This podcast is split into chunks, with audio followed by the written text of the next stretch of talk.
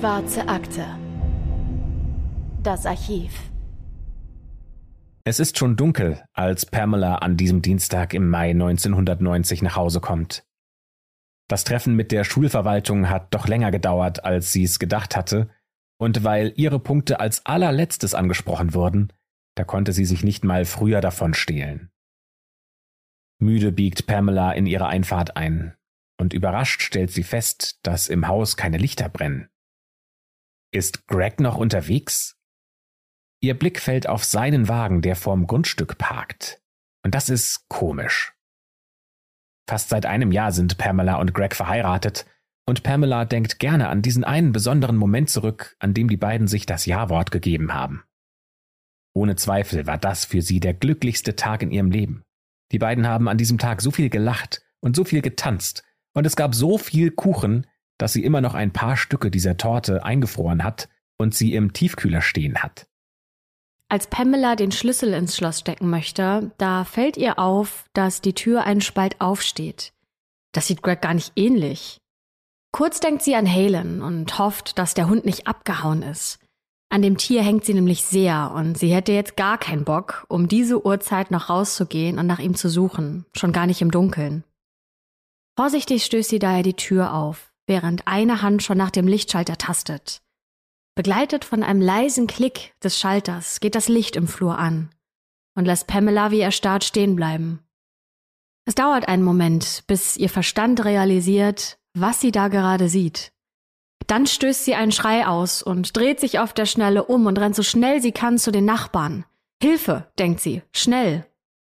Von dem, was sie auf den ersten Blick sehen konnte, ist ihr Haus komplett verwüstet. Gegenstände liegen herum, die Kleidung wurde aus den Schränken gerissen. Es sieht so aus, als hätte ein Raubüberfall stattgefunden. Doch das Schlimmste ist das, was ihr Verstand gerade gar nicht verarbeiten kann. Ihr Ehemann liegt reglos auf dem Boden, einen Arm von sich gestreckt. Jemand muss ihn niedergeschlagen haben. Auf die Schnelle konnte Pam jedoch gar kein Blut sehen. Ob dieser jemand noch im Haus ist? Und damit herzlich willkommen zu einer neuen Folge der Schwarzen Akte. Ich bin Anne und mein Name ist Christopher. Unser heutiger Fall führt uns nach Derry. Das ist eine kleine Stadt in New Hampshire, das im Nordosten der USA liegt. Hier leben knapp 35.000 Menschen, darunter auch Pamela und Gregory, die sich hier eine gemeinsame Zukunft aufbauen wollen. Zumindest wollten sie das bis zu jenem Dienstag im Mai 1990, bis an diesem Tag ihre Pläne für immer zunichte gemacht werden. Denn Gregory wurde nicht, wie Pamela es zunächst vermutet, während eines Raubüberfalls niedergeschlagen, sondern er wurde mit einem gezielten Schuss in den Kopf ermordet. Ein Angriff, der vollkommen aus dem Nichts zu kommen schien und auf den ersten Blick auch völlig unbegründet wirkt.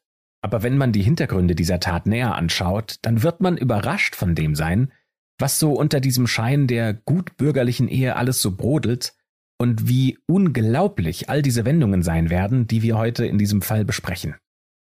Pamela und Greg, der eigentlich Gregory heißt, die lernen sich 1986 auf einer Silvesterparty kennen. Zunächst haben sie eine Fernbeziehung geführt, bevor sie sich dann entschlossen haben, gemeinsam nach Derry zu ziehen und sich hier ein kleines Häuschen zu kaufen. Denn für beide war schnell klar, dass sie sich ein Leben ohne den anderen nicht mehr vorstellen können. Und so wird zweieinhalb Jahre nach ihrem Kennenlernen auch geheiratet. Bei der Hochzeit ist Pamela 21 Jahre alt und Gregory 23. Pam, wie sie von ihren Freunden und der Familie genannt wird, die ergattert in Derry auch einen Job als Presse- und Medienkoordinatorin an einer Highschool, während Greg sein Geld als Versicherungsmakler verdient. Die beiden haben sich dann auch einen Hund angeschafft, den sie Halen taufen und sprechen immer wieder darüber, wie es wohl ist, wenn sie erst einmal Kinder zusammen haben. Das Paar hat viele Freunde und die laden sie auch gerne ein. Die gehen gerne auch spät bis in die Nacht feiern. Und während des Studiums war Pam DJ im Uniradio, wo man sie auch Maiden of Metal genannt hat, weil sie da so gerne Metalmusik gespielt hat. Für Pam hat Musik heute auch noch einen großen Stellenwert und auch Greg teilt diese Vorliebe. Die beiden scheinen also wie füreinander geschaffen zu sein, denn er ist der gutmütige Typ, der immer ein Lächeln auf den Lippen hat und sie die junge, intelligente Frau, die schon in der Highschool immer Bestnoten erzielt hat. Ja, aber die beiden sind noch nicht mal ein Jahr verheiratet. Da nimmt das junge Liebesglück der beiden ein abruptes Ende und macht Pamela mit gerade mal 22 Jahren zur Witwe.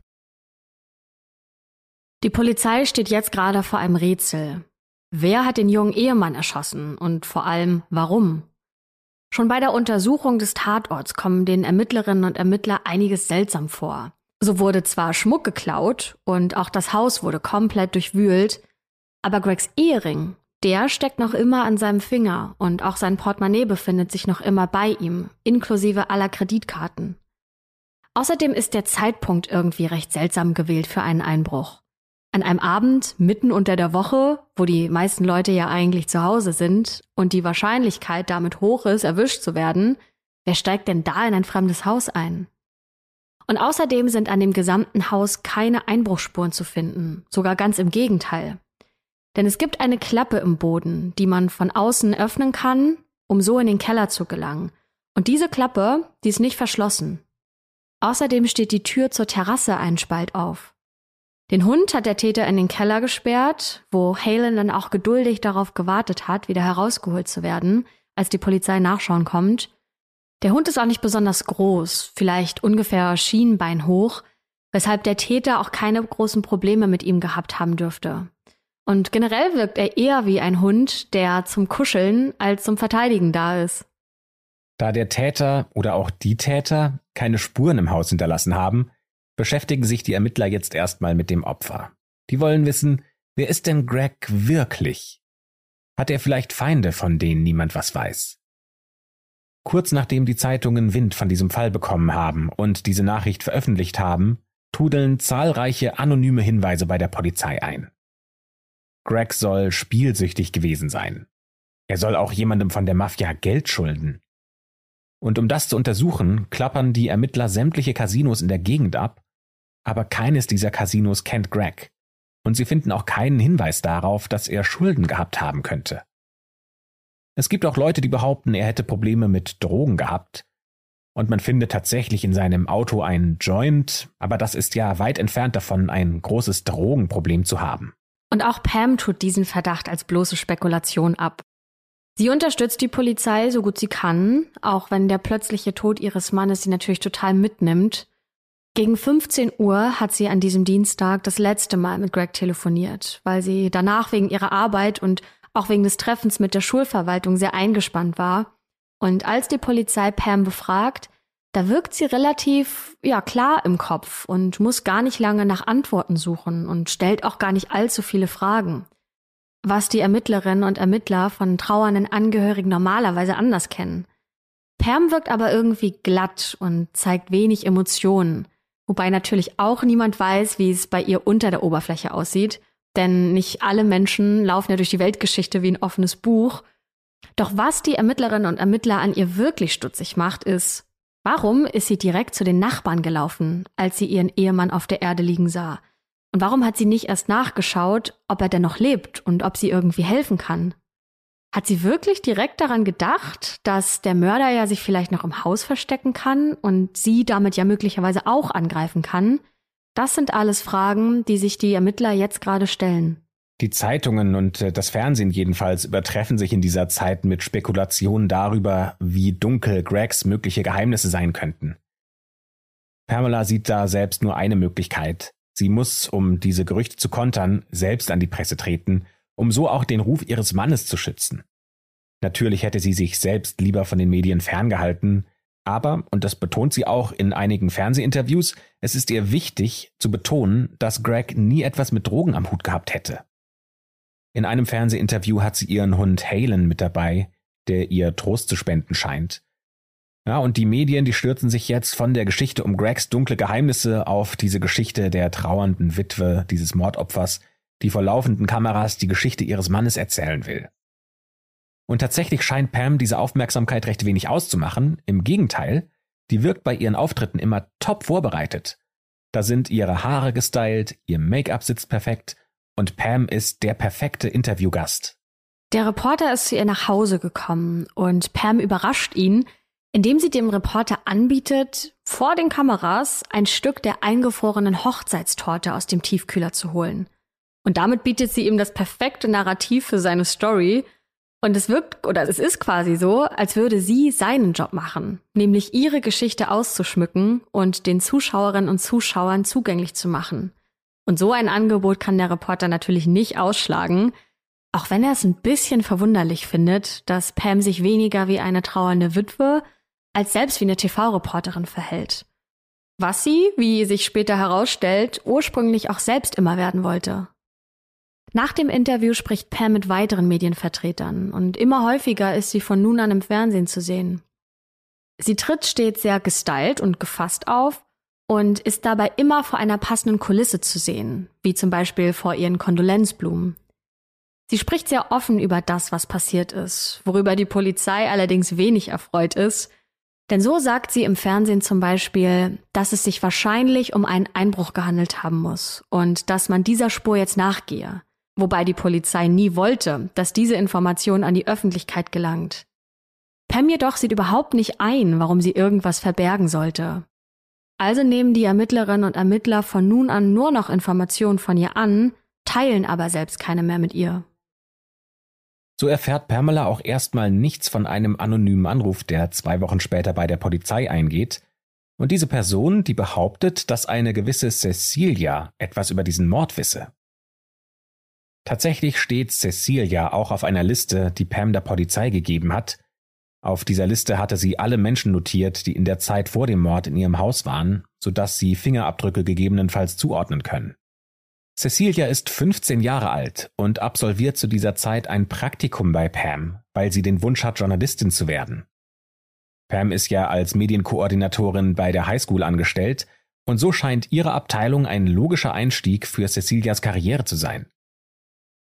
Als die Polizei dann Kontakt zu ihr aufnimmt, streitet die 15-Jährige ab, irgendwas über den Mord zu wissen. Cecilia scheint zu der sieben Jahre älteren Pam aufzusehen, zumindest spricht sie nur positiv von ihr. Doch einen Punkt gibt es, an dem, was sie sagt, bei dem die Polizei aufhorcht. Beziehungsweise nicht das, was sie sagt, sondern das, was sie nicht sagt. Denn Cecilia erwähnt mit keiner Silbe, dass sie vor dem Mord eine ganze Woche lang bei Pam gelebt hat obwohl Pam das so auf ihrer Liste notiert hatte.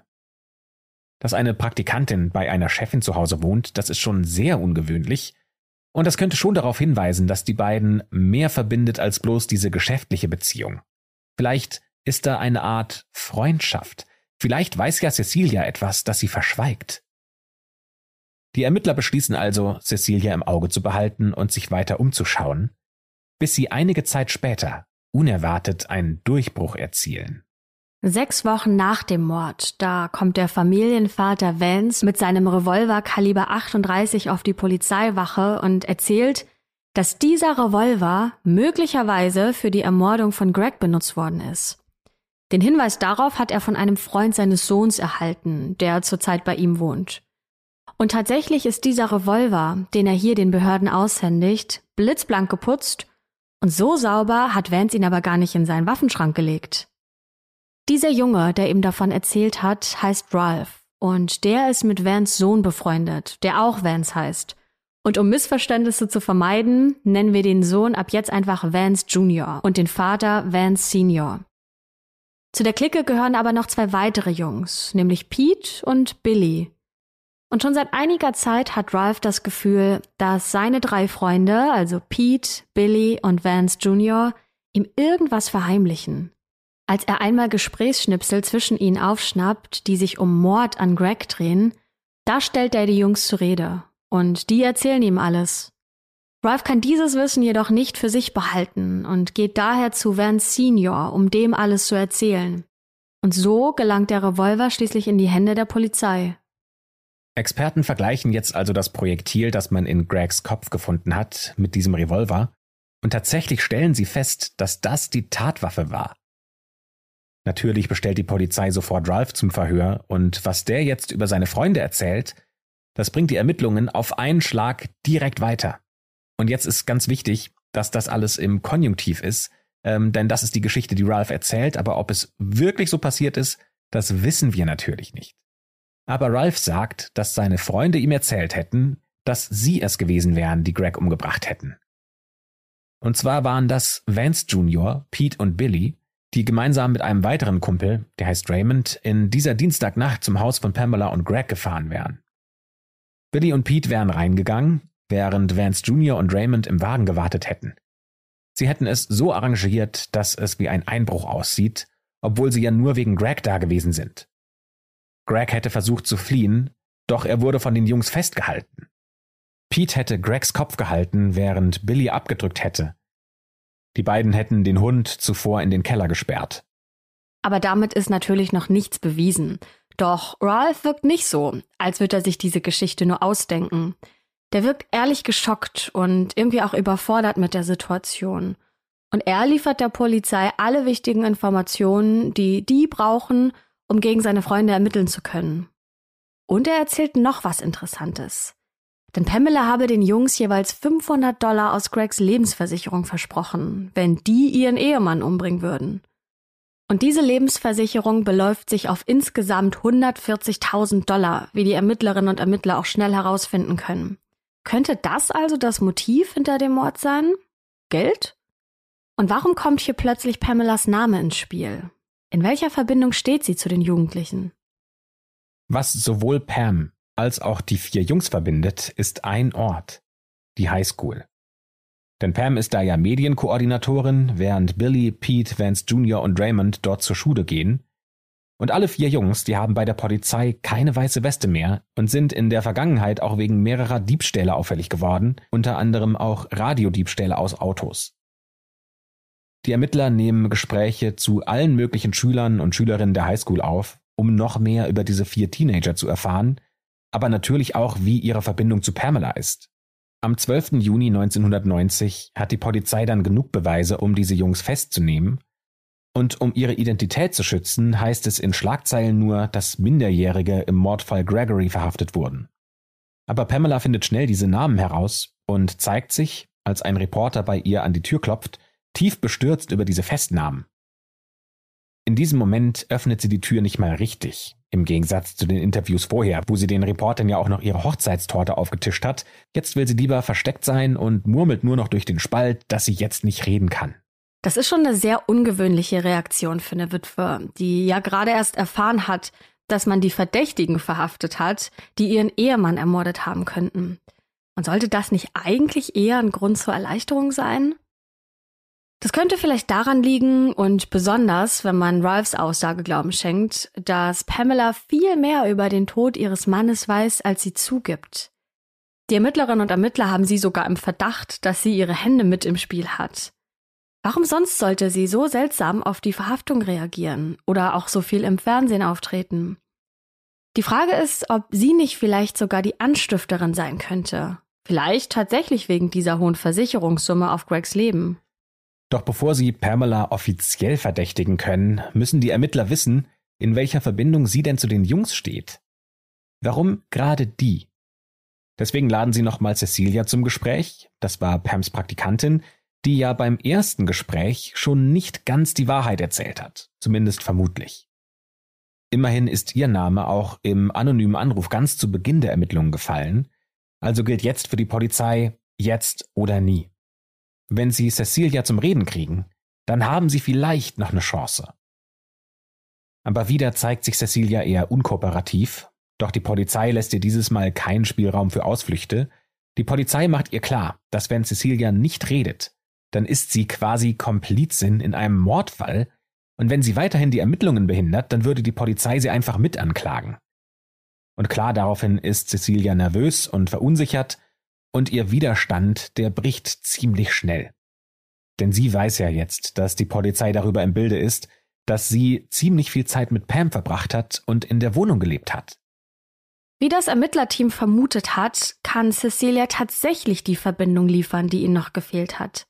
Denn sie erzählt, dass Pam nicht nur gerne mit den Schülern der Highschool privat rumgehangen hat, die ist mit ihren 22 Jahren ja jetzt auch nicht so viel älter als die anderen Schüler, sondern dass sie mit einem von ihm sogar eine Affäre hatte.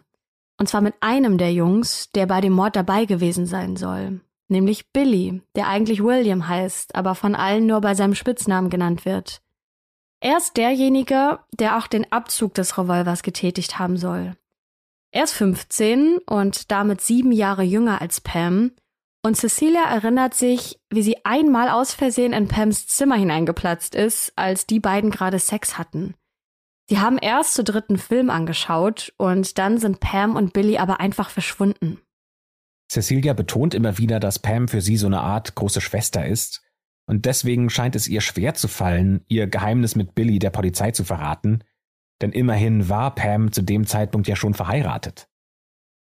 Aber was Cecilia erzählt, erklärt einiges. Doch Pam könnte ja jetzt immer noch behaupten, dass ihre Praktikantin lügt, und dann stände die Polizei vor Gericht mit leeren Händen da. Deswegen lassen sich die Ermittler etwas einfallen und verkabeln Cecilia. Die ist davon natürlich überhaupt nicht begeistert, weil sie von Pams Unschuld überzeugt ist, aber sie kooperiert mit den Behörden. Die Polizei hofft, dass Pam beim nächsten Mal, wenn sie mit Cecilia spricht, irgendwas sagt, was sie auffliegen lässt, und dann hätte die Polizei das ja auf Band aufgezeichnet.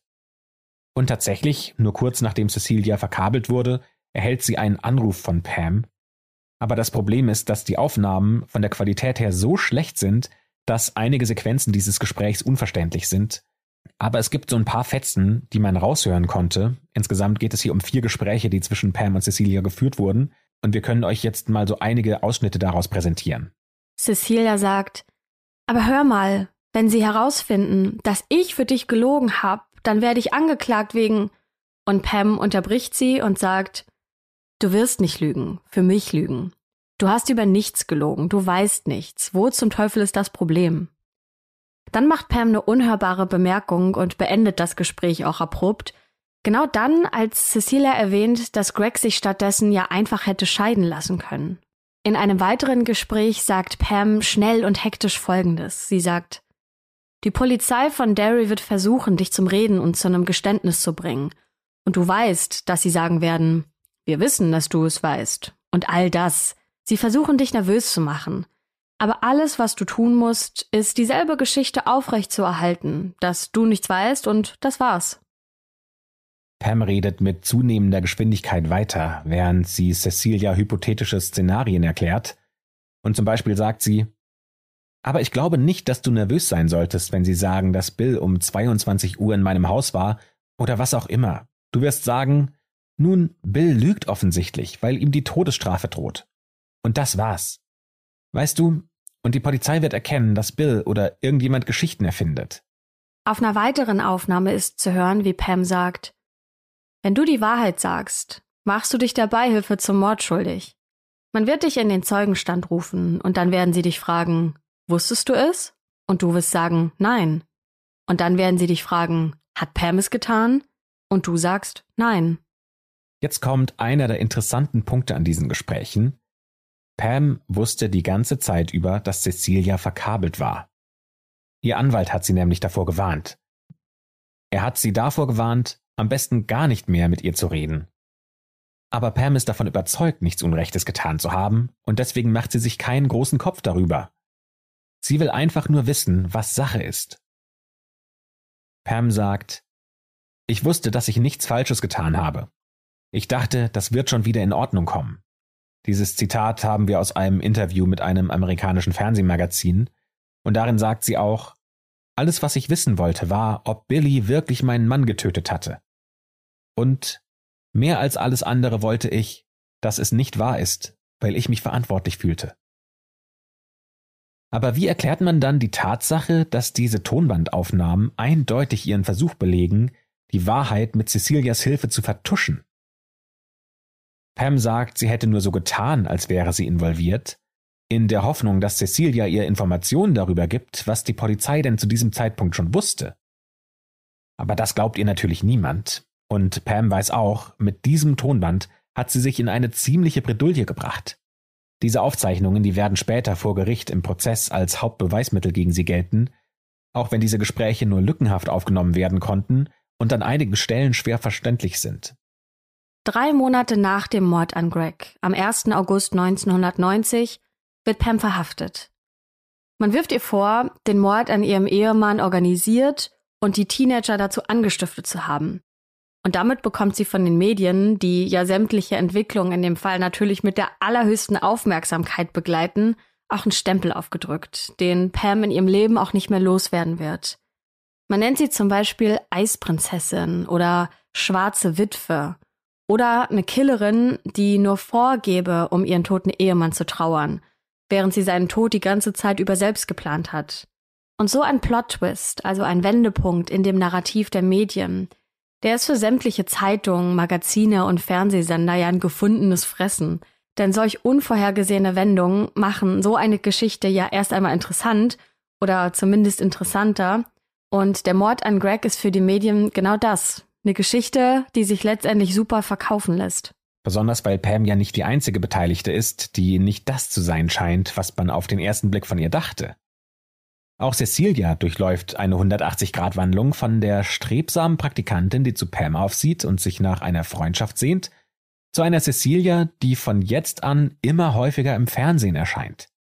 Sie betont da, dass Pam schuldig ist und verbreitet immer mehr angebliche Details über das, was geschehen ist.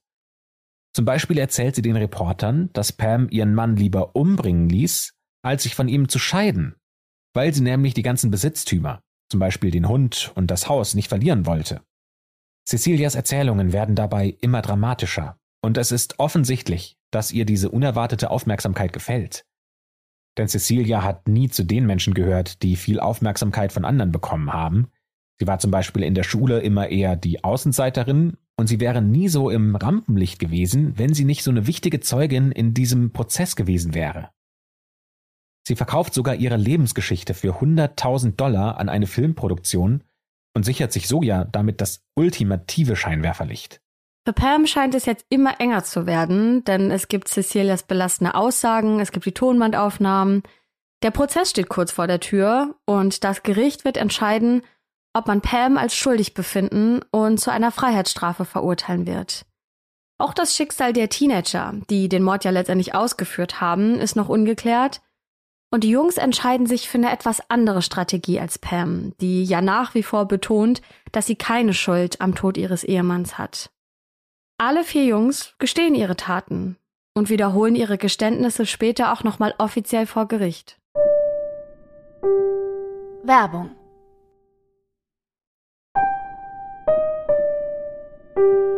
Werbung Ende.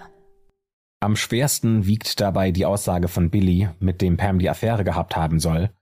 Der sagt, dass er keine andere Möglichkeit gesehen hätte, als Greg zu ermorden, um weiterhin mit Pam zusammen zu sein.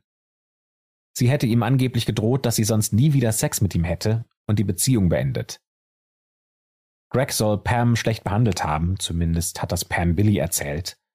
Und so wie Billy das darstellt, hätte Pam immer wieder gesagt, dass Greg ein schlechter Kerl wäre und auch den Tod verdient hätte.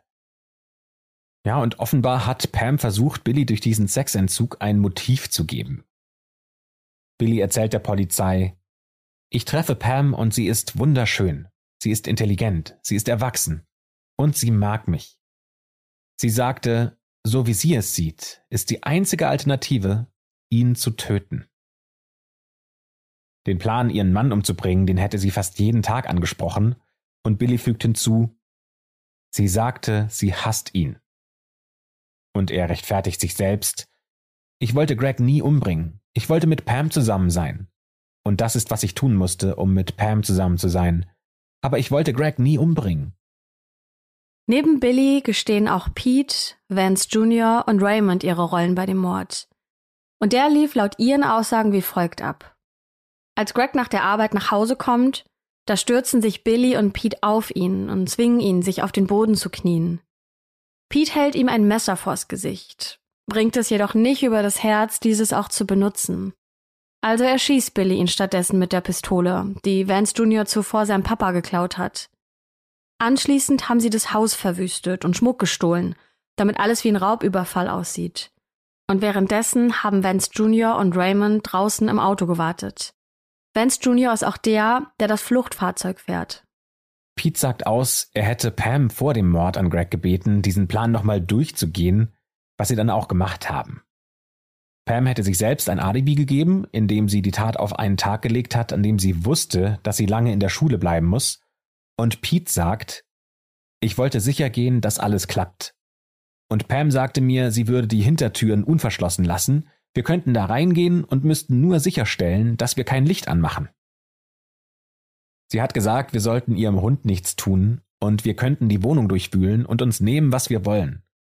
Und wir sollen auf Greg warten, bis er nach Hause kommt und dann ihn umbringen.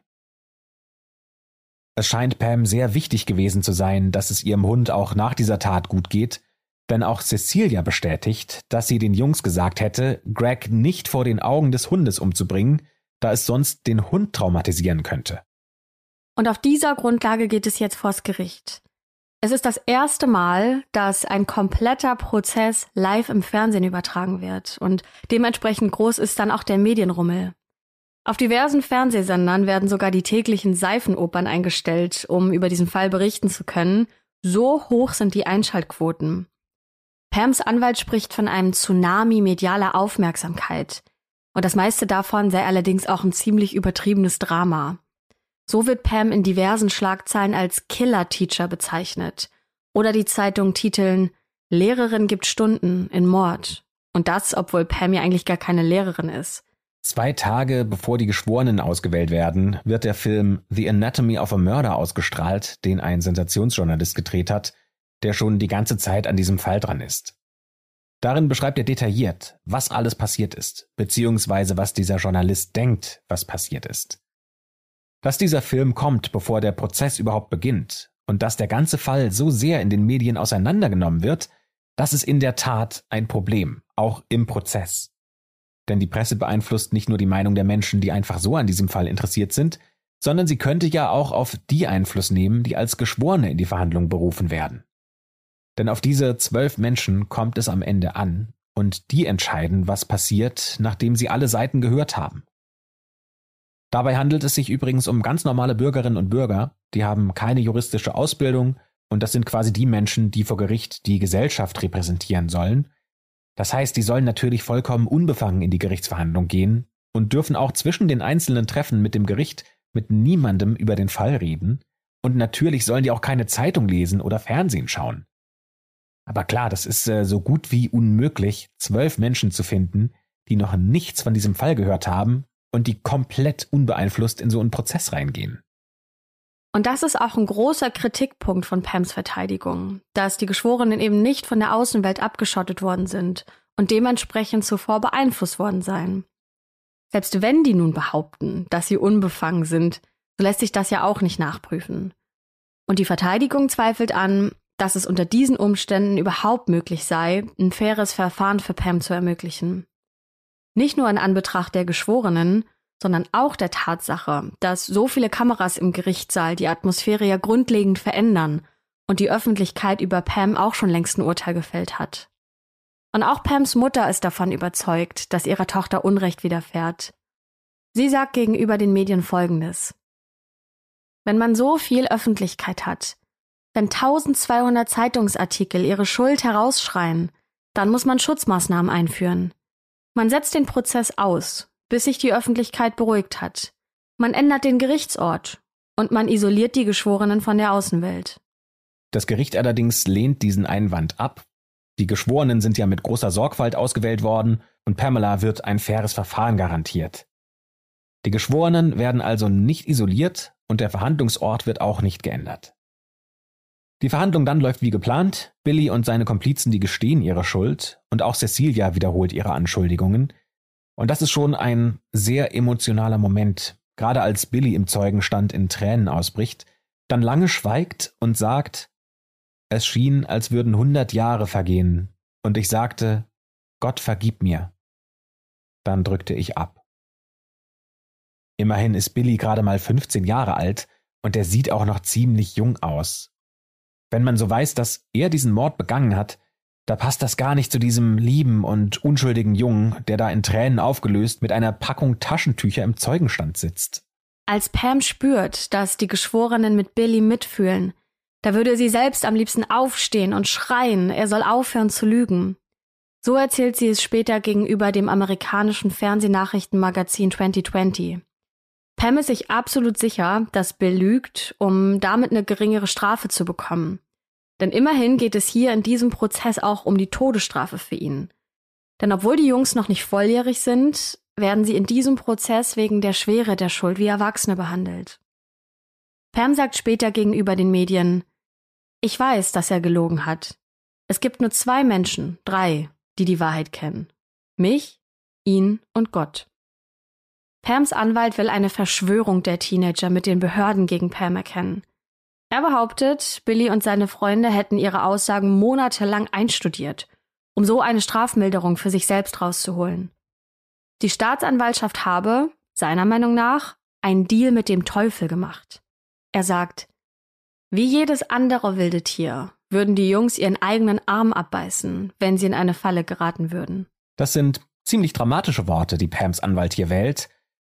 Ja, aber es ist ja natürlich auch so ein bisschen die Frage, was ist denn falsch daran, wenn die Jungs mit der Staatsanwaltschaft kooperieren und diese Tat gestehen, nur damit sie dann eine mildere Strafe bekommen? Diese Deals zwischen Staatsanwaltschaft und Anwälten, die gibt's ja häufig. Und Billy und die anderen Jungs, die haben ja quasi noch ihr ganzes Leben vor sich. Da macht es in ihrem Fall ja noch viel mehr Sinn. Aber was jetzt tatsächlich an ihren Aussagen Lüge ist und was nur ausgeschmückt und ja dazu erfunden ist, das wissen natürlich nur die Jungs selbst. Aber dass sie es waren, die diese Tat begangen haben, da zweifelt niemand dran. Und deswegen glaubt das Gericht auch nicht, dass diese Jungs nur lügen, um ihre Köpfe aus der Schlinge zu ziehen. Die wissen einfach viel zu viel über den Tatort. Ja, und inwieweit sie von Pam manipuliert wurden und zu diesem Mord getrieben wurden, das ist jetzt Aufgabe des Gerichts, das festzustellen.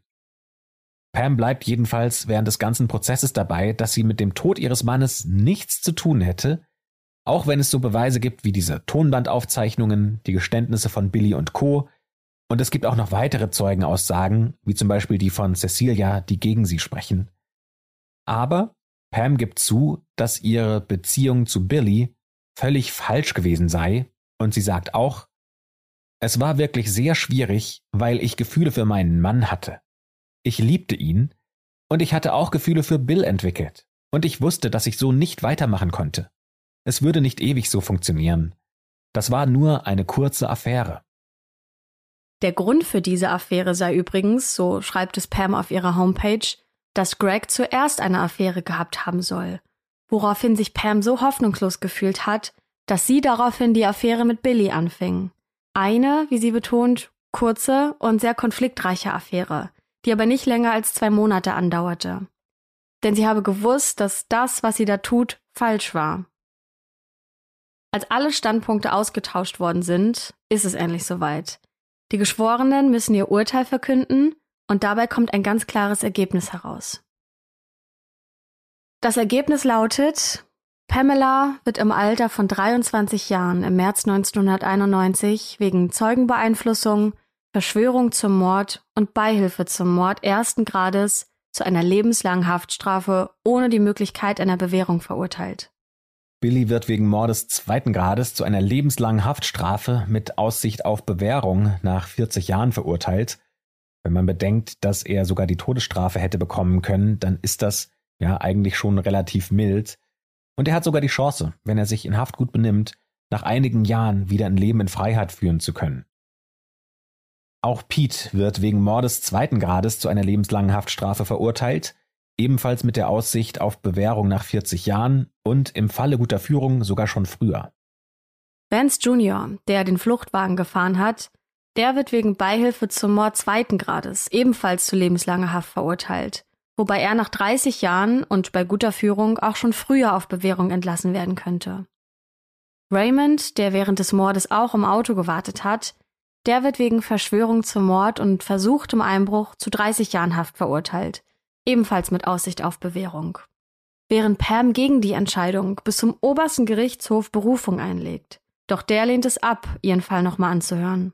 Pam wird daraufhin in ein Hochsicherheitsgefängnis in New York gebracht, wo eine sehr schwierige Zeit für sie beginnt. Denn natürlich haben auch die anderen Insassinnen über die Medien ihren Prozess verfolgt und die wissen genau, wer da kommt. Ein zierliches, blondes Mädchen wie sie, die ist gerade mal 23 Jahre alt, die wird es in diesem Gefängnis nicht leicht haben. Eine ehemalige Strafgefangene erinnert sich auch noch heute an die Zeit und erzählt in einem Fernsehinterview, die Haie warteten auf sie. Konkret heißt das, dass Pam von Tag 1 an als Boxsack genutzt wird, nicht nur für Gefangene, sondern auch für die Gefängniswärter. Sie soll sogar von einem Wärter vergewaltigt worden sein, zumindest heißt es das in einer der vielen Dokumentationen, die über diesen Fall gedreht worden sind, und sie soll auch einige Jahre nach ihrer Inhaftierung von zwei Häftlingen so schlimm verprügelt worden sein, dass sie eine Metallplatte in einer Seite ihres Gesichts braucht, weil sie so starke Verletzungen hatte. Doch Pam sieht es gar nicht ein, zu resignieren. Wie auch Billy und die anderen hat sie noch den größten Teil ihres Lebens vor sich. Im Gefängnis engagiert sie sich ehrenamtlich und erwirbt sogar zwei Masterabschlüsse, einen in Strafrecht und den anderen in englischer Literatur. Pam gehört außerdem zum Leitungsteam der Gefängniskirche, sie ist Leiterin der Lobpreis-Tanzgruppe und fungiert als Verbindungsperson zwischen den Insassinnen und der Gefängnisleitung. Der Wunsch nach Freiheit ist aber dabei ihr ständiger Begleiter, und wann immer es möglich ist, stellt sie Anträge auf Begnadigung, die aber immer scheitern. Hauptsächlich liegt es daran, dass sie immer noch überzeugt ist, keine Schuld am Tod ihres Mannes zu haben. Und trotz guter Führung im Gefängnis und zahlreicher Briefe von Menschen, die sich für sie aussprechen, wird ihr Gesuch nicht angenommen und auch ihre Strafe wird nicht gemildert. Ein Jurymitglied hat diese Entscheidung auch begründet, und zwar wie folgt. Die Tatsache, dass sie ihre eigene Schuld nicht anerkennt, hat mich dazu bewogen, gegen die Anhörung zu stimmen. Wie soll ich jemandem vertrauen, der sich nicht einmal mit seiner eigenen Verantwortung für den Tod seines Mannes auseinandergesetzt hat? Zumindest in einem Punkt hat sich Pams Meinung etwas geändert.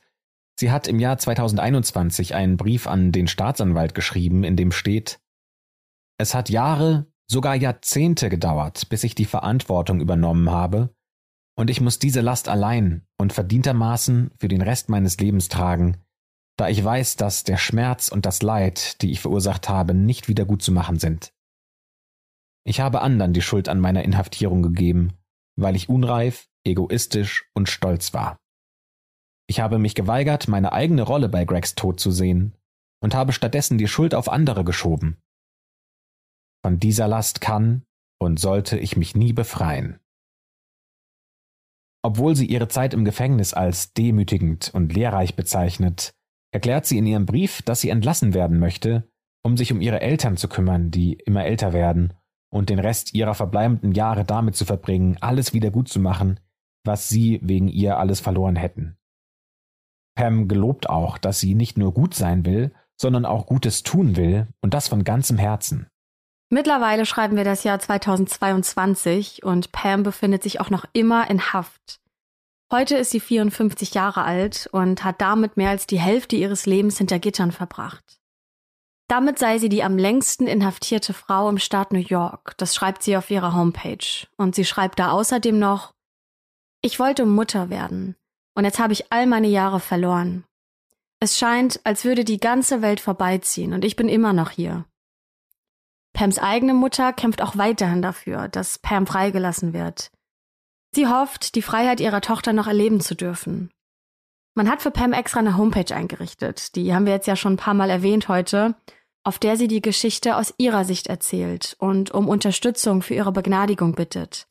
Darauf ist zum Beispiel Folgendes zu lesen. Pamela hat tiefe Reue gezeigt und die Verantwortung für ihr Verhalten übernommen, das zum Mord an ihrem Mann Greg geführt hat.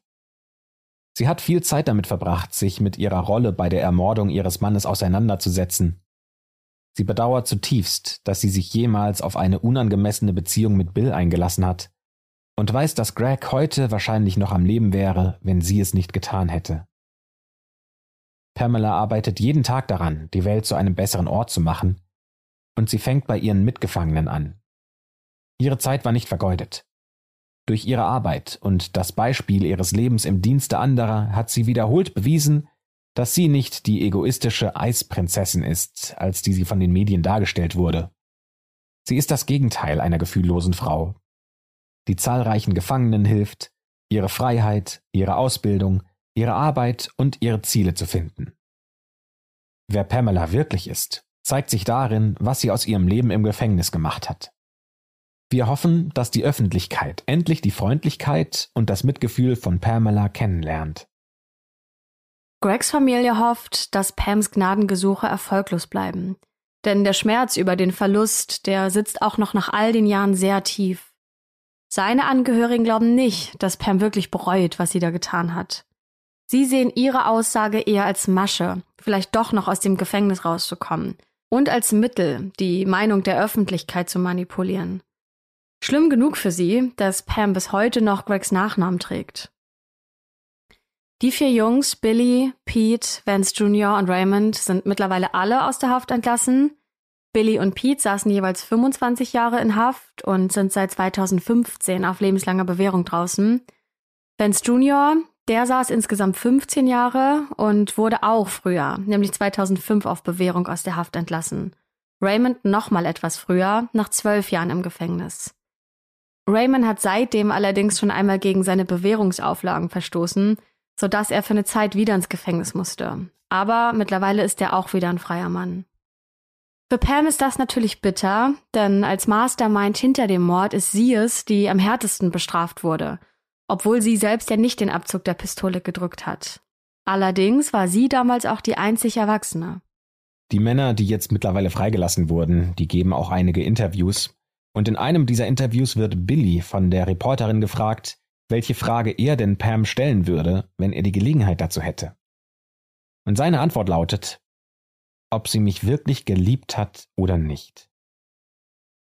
Und er sagt weiter, im Nachhinein mag das für die meisten Menschen keine große Sache sein, aber zu wissen, dass sie mich dazu gezwungen hat und dass ich es durchgezogen habe und dass sie mich nie wirklich geliebt hat, würde mich wahrscheinlich umbringen. Mittlerweile gibt es zahlreiche Dokus und Filme und Texte, die über diesen Fall geschrieben wurden, beziehungsweise die vom Fall inspiriert wurden. Dazu gehört unter anderem der Film To Die For mit Nicole Kidman. Vielleicht kennt ihn ja der ein oder andere. Das Medieninteresse ist auch nach der Verurteilung noch enorm groß, was auch irgendwie nachdenklich stimmt, denn viel zu häufig werden objektive Tatsachen und Wahrheiten für eine gute und reißerische Story geopfert. Letztendlich, so heißt es auch an einer der Dokus, gehe es dann irgendwie nur um Manipulation, denn beim Siegen gehe es darum, die Gefühle und Gedanken, die Identität, das Wahrheits- und das Gerechtigkeitsempfinden zu manipulieren und einen Menschen in ein Narrativ, also in eine Erzählung einzuhüllen. Das Geschehene im Gerichtssaal, aber auch im alltäglichen Leben auf der Straße und natürlich in den Medien. Das Argument dieser Dokumentation ist, dass wir Menschen häufig wegen ihrer Geschichten beurteilen und nicht aufgrund von Fakten. Und wenn jemand eine fesselnde Geschichte erzählt, dann hat er im Zweifel eher recht als jemand anderes, nur weil die Geschichte so gut war. Und mit diesen Gedanken, da wollen wir die schwarze Akte für heute schließen. Da könnt ihr euch auch gerne mal selbst Gedanken machen. Was haltet ihr von diesem Thema? Und auch wie hat der Fall auf euch gewirkt? Empfindet ihr Pams Haftstrafe als gerecht? Ging es hier wirklich nur darum, wer die bessere Geschichte erzählt? Teilt eure Gedanken doch gerne mit uns, äh, entweder auf Instagram oder auf Apple Podcast in den Bewertungen. Da kommen wir gerne mit euch in Kontakt. Ihr findet alle notwendigen Links natürlich in der Podcast-Beschreibung. Und mit diesen Gedanken schließen wir dann auch die schwarze Akte, bedanken uns fürs Zuhören und hoffen, dass ihr nächste Woche mit dabei seid, wenn wir wieder einen neuen Fall für euch öffnen.